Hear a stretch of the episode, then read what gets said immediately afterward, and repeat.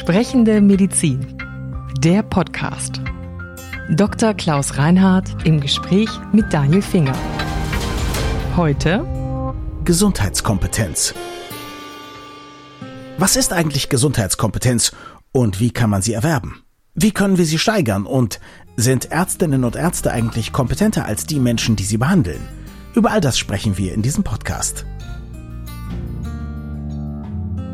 So, dann fangen wir mal mit der schwersten Frage wahrscheinlich an. Was ist denn eigentlich Gesundheitskompetenz? Was ist Gesundheitskompetenz? Das ist eine gute Frage, die wahrscheinlich gar nicht so ganz einfach zu beantworten ist. Ich würde mal sagen, Gesundheitskompetenz ist, wenn jemand grundsätzlich um gesundes Leben, um Gesunderhaltung, mhm. das was die Lateiner Salutogenese nennen, also wenn es darum geht, dafür zu sorgen, durch eigenes Verhalten, durch Lebensführung tatsächlich gesund zu bleiben. Nicht jede Erkrankung ist schicksalhaft, viele ja, ohne Frage aber nicht jede. Etwas, was Menschen auch nicht immer gerne hören. Auch das gehört irgendwie dazu. Da, wo man also tatsächlich durch eigenes Verhalten Einfluss nehmen kann, das dann zu tun, darum zu wissen, und zwar grundsätzlich, aber auch individuell auf einen selbst bezogen. Mhm. Das ist Gesundheitskompetenz und ich würde sie dann noch erweitern, auch auf die Situation, wenn man jetzt mal eine Erkrankung bekommt, trotz allem, dass man auch dann den Umgang, den man mit dieser Erkrankung pflegt, wenn es eine längerfristige Erkrankung ist, und das sind ja Erkrankungen ab einem gewissen Lebensalter häufig, Stoffwechselerkrankungen, Skeletterkrankungen, degenerative Erkrankungen im mhm. weitesten Sinne,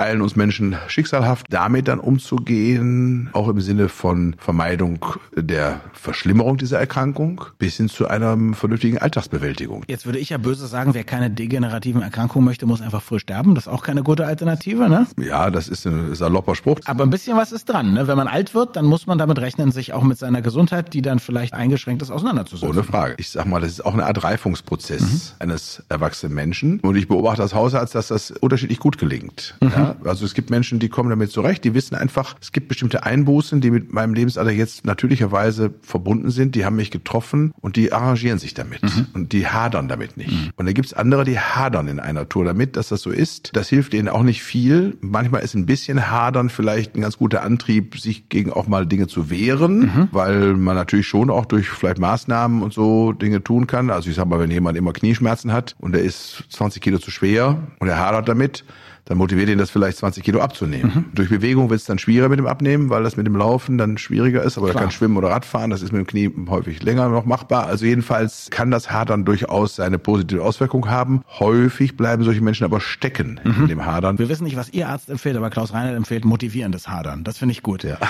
Jetzt könnte man ja sagen, Gesundheitskompetenz brauche ich doch gar nicht als Patient. Ich habe ja gute Ärzte. Das reicht doch, wenn die die Kompetenz haben. Die sagen mir schon, was ich machen muss. Ja, das ist eben ein ganz grundsätzliches Fehl Fehlverständnis von der Aufgabe eines Arztes. Mhm. Am schlimmsten ist das Fehlverständnis bei denjenigen, die zum Psychotherapeuten gehen und denken, der würde ihnen nur helfen. Die müssen lernen, sich selbst zu helfen. Mhm. Das kriegen sie von dem Psychotherapeuten auch meistens relativ früh erklärt, dass man sich selbst Veränderungen vornehmen muss, wenn man denn etwas in seiner Gesamtlage verändern mhm. möchte. Und das gilt für somatische Erkrankungen aber häufig auch. Und trotzdem finde ich es ein interessantes Phänomen. Ich glaube, wenn ich mich da medizingeschichtlich richtig erinnere, gab es Zeiten, wo Ärzte gesagt haben, wir entscheiden einfach, was mit dem Patienten passiert. Ich glaube, es gab sogar Zeiten, wo Leute gesagt gesagt haben, ich werde doch den Patienten nicht sagen, dass er operiert wird. Da kommt dann irgendwann einer und fährt ihn in den OP und dann wird es einfach gemacht.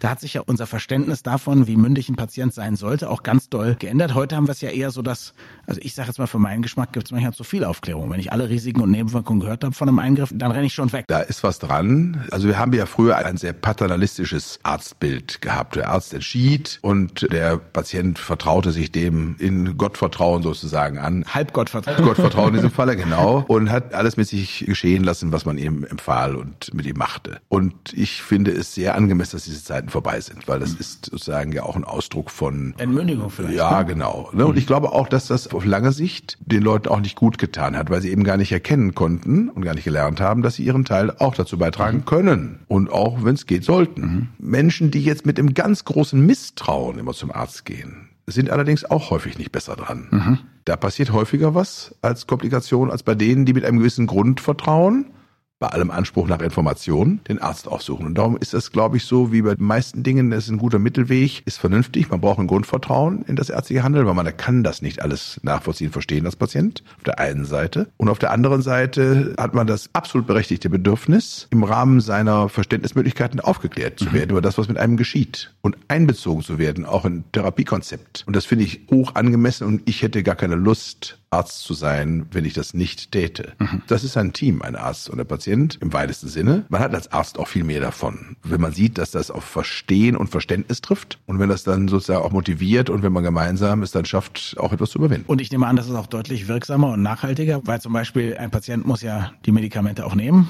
muss vielleicht auch bei bestimmten diätischen Vorschriften mitmachen und sollte vielleicht sich auch ein bisschen schonen an manchen Stellen. Ne? Das, was wir Compliance nennen, die Mitarbeitsbereitschaft, die ist schon von ganz großer Bedeutung mhm. bei der Überwindung vieler Erkrankungen und darum ist das, glaube ich, nur auf diesem Wege tatsächlich zu erreichen. Wir haben ja auch ein Patientenrechtegesetz inzwischen, mhm. dem sozusagen niedergeschrieben ist, worauf Patienten Anspruch haben. Trotzdem ist es so im Hinblick auf Gesundheitskompetenz, wo holen sich Patientinnen und Patienten und holen sich Menschen in unserer Gesellschaft ihre Informationen ab. Da muss man sagen, am allerhöchsten, den höchsten Stellenwert haben nach wie vor Hausärzte. 81 Prozent der Bevölkerung vertraut im Wesentlichen dem Hausarzt und fragt den auch, wie gehe ich hiermit oder dort mit um. Und das ist gut. Und trotzdem ist es so, wir haben hohes Vertrauen bei Hausärzten. Wir haben sogar ein Recht auf Informationen und andere Patientenrechte. Wir haben eine Fülle an Informationen, die wir bekommen können. Wir wollen über das Internet gar nicht sprechen, aber auch ansonsten mir anschaue, wenn ich beim Arzt bin, wie viele Broschüren da ausliegen, die gut gemacht sind. Und jetzt gibt es trotzdem gute aktuelle Studien, die sagen, die Gesundheitskompetenz sinkt in Deutschland. Woran liegt das? Das liegt, glaube ich, genau daran, was Sie gerade beschrieben haben. Okay. Ja, ich glaube, ein informationeller Overkill mhm. ist eines der Probleme. Und wir sprechen von einem Verlust an navigationaler Gesundheitskompetenz. Mhm. Die Menschen wissen gar nicht mehr, wo sie sich informieren sollen. Mhm. Und sie sind von dem Input, den sie erhalten an Informationen, einfach überfordert. Mhm. Daran, glaube ich, muss man was ändern, wenn man möchte, dass sich an dieser Stelle etwas verbessert. Und da, glaube ich, brauchen wir Non-Profit-Einrichtungen, von mir aus als Gemeinschaftseinrichtungen von zum Beispiel Ärzteschaft im Sinne der Kammern, von mir aus der Landes- und des Bundesgesundheitsministeriums. Die Bundeszentrale für gesundheitliche Aufklärung ist eine Institution an dieser Stelle, mhm. die man vielleicht nochmal dynamisieren könnte. Und da muss man, glaube ich, versuchen, ein Gegengewicht zu schaffen. Das darf auch nicht durch zu viele Portale dieser Strukturen irritiert werden. Man könnte sich auch, glaube ich, vorstellen, dass man Wissenschaftsjournalisten, die Fantasie und Fähigkeiten haben an der Stelle, mhm. schwierige Sachen laienverständlich aufzubereiten. Also da ist ganz viel Musik noch, finde ich, mhm. die man spielen kann und viel Verbesserungsbedarf aus meiner Sicht, der sich da bietet. Und dann ist natürlich unvermeidbar, dass es auf dem Bereich des kommerziellen Sektors natürlich Leute gibt, die dann versuchen, mhm. ihre Produkte zu bewerben. Das werden wir nicht verhindern können in einer freien Gesellschaft. Aber man kann versuchen, durch einen sehr guten und kompetenten und auch ja, durchgängigen, konsequenten Auftritt derjenigen, die an der Sache interessiert sind und die nicht den Kommerz an der Stelle als Motivation haben, wenn sich das etabliert, das geht auch nur durch Langfristigkeit, bis das penetriert, dem anderen etwas entgegenzusetzen, mhm. dass am Schluss die Leute doch wissen, wo sie hingucken müssen und sich dann auch vielleicht tatsächlich wieder was verändert. Also das gefällt mir natürlich gut. Wir kennen uns jetzt auch schon ein bisschen. Sie wissen, ich will verstehen, aber ich will auch gerne erklären oder helfen, dass andere verstehen. Jetzt haben Sie gesagt, es gibt schon Überangebot. Und natürlich ist es reizvoll zu sagen, wir schaffen jetzt aber ein richtig gutes Angebot, aber die schlechten verschwinden ja nicht. Wenn ich mir überlege, wie im Internet zum Beispiel neben echt guten Ratgebern und, und guten Sachen auf YouTube zum Beispiel Verschwörungsmythen sind, wie viele mhm. Leute sagen, Mensch, wenn du Krebs hast, ist doch lieber eine Avocado als zum Arzt zu gehen, ja, mhm. dann ist ja natürlich die Frage, wie kommen wir dagegen an? Und das ja. ist wahrscheinlich ein Bildungsthema, nehme ich an. Da muss man ja. wahrscheinlich sehr früh ansetzen. Das glaube ich auch. Ich glaube, dass Gesundheitskompetenz auch etwas ist, was mit der Bildung vermittelt werden kann und sollte. Ich finde, Zusammenarbeit von Bildungseinrichtungen und ja, Gesundheitseinrichtungen ist eine sinnvolle Tatsache. Das beginnt bei dem Erwerb der Kenntnisse um das Thema Ernährung. Da fängt man am besten im Kindergartenalter mit an, mhm. weil sich da auch schon dann unter Umständen bestimmte Gewohnheiten etablieren, die, wenn sie erst einmal da sind, gebahnt sind und bleiben. Also da muss man wirklich früh mit anfangen. Mhm. Insofern glaube ich, ist da auch noch viel zu machen und ich finde, dass man zwischen den Bildungs- oder Schulministerien und den Gesundheitsministerien sich auch mal im Austausch darüber verständigen könnte, was da geht. Mhm. Mir ist das jedenfalls ein großes persönliches Anliegen und mhm. solange ich dann noch die Möglichkeit habe, auf solche Dinge Einfluss zu nehmen und ja in diesem Sinne auch zu wirken, werde ich das tun. Interessanterweise gibt es ja auch schon viele Initiativen, Gesund macht Schule zum Beispiel, Allianz für Gesundheitskompetenz und so weiter und so fort. Wahrscheinlich eine eher unüberschaubare Anzahl und Sie haben ja gerade davon gesprochen, dass viele Akteure zusammenwirken müssen und das wäre wahrscheinlich dann auch da das Stichwort, dass also viele sich mal an einen Tisch setzen. Genau so ist das und auch da ist das Stichwort zu sagen, wir brauchen ein wiederkehrendes, konsistentes Angebot nicht nur Nischenlösungen oder Einzelmodelle, die gut sind, mhm. absolut, die will ich überhaupt nicht schlecht machen, im Gegenteil. Sie sind ja auch meist getragen von hochmotivierten Menschen, die es seit vielen Jahren machen, aber die sollten eben als Beispiel dienen und dass man daraus etwas Größeres Ganzes macht, mhm. was sich dann eigentlich als ein fester Bestandteil in dem ganzen Bildungskanon etabliert. Mhm. Das hört sich jetzt ganz old-fashioned an, ist aber gar nicht so gemeint, sondern soll einfach mal vielleicht den Blick öffnen. Früher, also vor ganz langer Zeit, mhm. als meine beiden Großtanten noch lebten, mhm. die waren Lehrerinnen. Mhm. Lehrerinnen aber in der Grundschule oder in der ersten Jahren der weiterführenden Schule Wesentlichen für Hausarbeit und solche Dinge. Mhm. Da wurden also tatsächlich Hausarbeitsfertigkeiten bis hin aber auch zu einfachen Dingen der Gesundheitskompetenz, mhm. die wurden da noch vermittelt an Kinder oder Jugendliche, damit die, wenn die dann mal später irgendwie Familie hatten, ein bisschen über solche Dinge Bescheid wussten. Und da war der Grad der Fähigkeit zur Selbsthilfe bei einfacheren Dingen größer ausgeprägt als heute. Mhm. Nur weil das sozusagen so lange her ist, war das nicht dumm. Und sich darüber Gedanken zu machen, dass der Kanon der Bildungsinhalte sich nicht nur beschränkt auf Erwerb von positiven Faktenwissen, sondern eben vielleicht auch auf Fertigkeiten, mhm. auch die was zu tun haben mit dem Leben und dem Alltag, bis hin zur Bewegungsförderung durch Schulunterricht und mhm. durch Sportunterricht der Schule. Ich glaube, dass unverändert der Anteil des Sportunterrichts in der Schule zu niedrig ist. Jetzt frage ich mich, die Leute vertrauen noch dem Hausarzt. Wir wissen, der Hausarzt kann nicht alles leisten, aber wenn man jetzt weiß, auch als Arzt, meine Güte, die Gesundheitskompetenz sinkt, was können denn Ärztinnen und Ärzte heute machen, um ganz individuell den Leuten ein bisschen auf die Sprünge zu helfen? Naja, vor allen Dingen sich das ausreichende Maß an Zeit nehmen, um mit dem Patienten im Dialog das zu erörtern und auch individuell auf ihn zugeschnitten. Das ist übrigens natürlich ein Anspruch, den Patienten haben. Mhm. Der wird nicht immer nur gefördert durch die Anreizsysteme der Vergütungssystematiken. Mhm. Ja, das ist ein bisschen ein Problem. Ich sage mal ein Beispiel. Wenn ich hier einen Patienten vor mir habe, der hat einen Infekt er hat einen mittelschweren Infekt und der hätte gerne, dass er antibiotisch behandelt werden sollte. Und ich mache ihm klar, dass dieser Infekt in dem jetzigen Zustand das nicht erforderlich macht. Im Gegenteil, dass unter Umständen die Immunkompetenz, die er erwirbt durch so einen Infekt, abgeschwächt wird, dadurch, dass man ihn antibiotisch behandelt und im Nachgang unter Umständen dann zu einem späteren Zeitpunkt bei zu häufigem solchen Vorgehens es dazu kommen könnte, dass er unter Umständen Resistenzen entwickelt oder mit einem resistenten Keim unter Umständen zu tun hat bei einer noch viel schwereren Infektion. Und insofern ist unter all diesen Aspekten gut und vernünftig wäre, darauf zu verzichten und vielleicht zwei, drei Tage länger tatsächlich sich zurücknehmen zu müssen, um dafür umso länger gesund und munter mhm. zu sein und keine Komplikationen zu haben. Dann ist das ein komplexes, schwieriges darzustellendes Feld und ich muss an seine Geduld an dieser Stelle dann appellieren und muss ihm das klar machen, dass er langfristig was davon hat und kurzfristig mhm. Äh, vielleicht ein bisschen länger leiden muss dann ist mancher geneigt zu sagen, da habe ich doch mal eine Ruhe, wenn ich es verordne.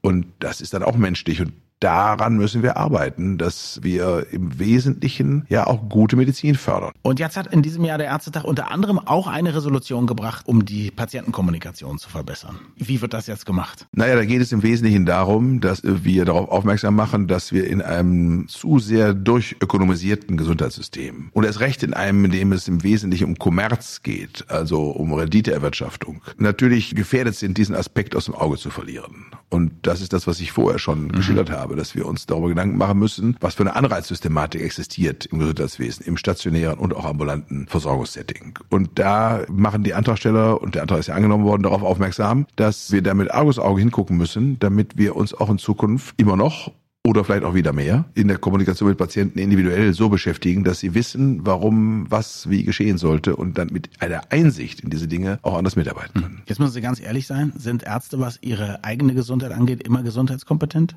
Definitiv nicht. Das trifft ja für mich schon zu, weil ich sagen würde, ich habe einen Bewegungsmangel, leider. Der ist ein bisschen geschuldet dem vielen Sitzen auch mhm. im Laufe meiner Tätigkeit und dann auch der manchmal bestehenden Erschöpftheit nach der langen sitzenden mhm. und anstrengenden intellektuellen Tätigkeit, mich dann aufzuraffen, mich noch zu bewegen. Und dann habe ich ein gewisses Über Übergewicht, was auch eine durchaus Genussfreudigkeit, was Essen und Trinken angeht, geschuldet ist. Daran muss ich auch immer arbeiten, aber ich bin nicht so, dass ich sagen würde, mir ist das jetzt völlig egal, ich lasse mich gehen. Also ich habe da schon noch mhm. ein gewisses Restmaß an Kontrolle, aber ich glaube nicht, dass man behaupten könnte, dass Ärzte in der Summe in der Hinsicht tatsächlich sich angemessener verhielten mhm. als das, was von ihren Patienten verlangt. Das wäre, glaube ich, nicht zutreffend. Also ich sehe, Ärzte haben genauso innere Schweinehunde wie wir andere, nur die haben Medizin studiert. Richtig. Vielen Dank fürs Zuhören. Wir freuen uns immer über Feedback an podcast.baik.de. Sprechende Medizin. Eine Produktion von Men in Text. In Zusammenarbeit mit der Bundesärztekammer. Die Redaktion hatte Maren Finger. Unsere Musik stammt von Klaas Oehler. Wir freuen uns über Feedback an podcast.baek.de.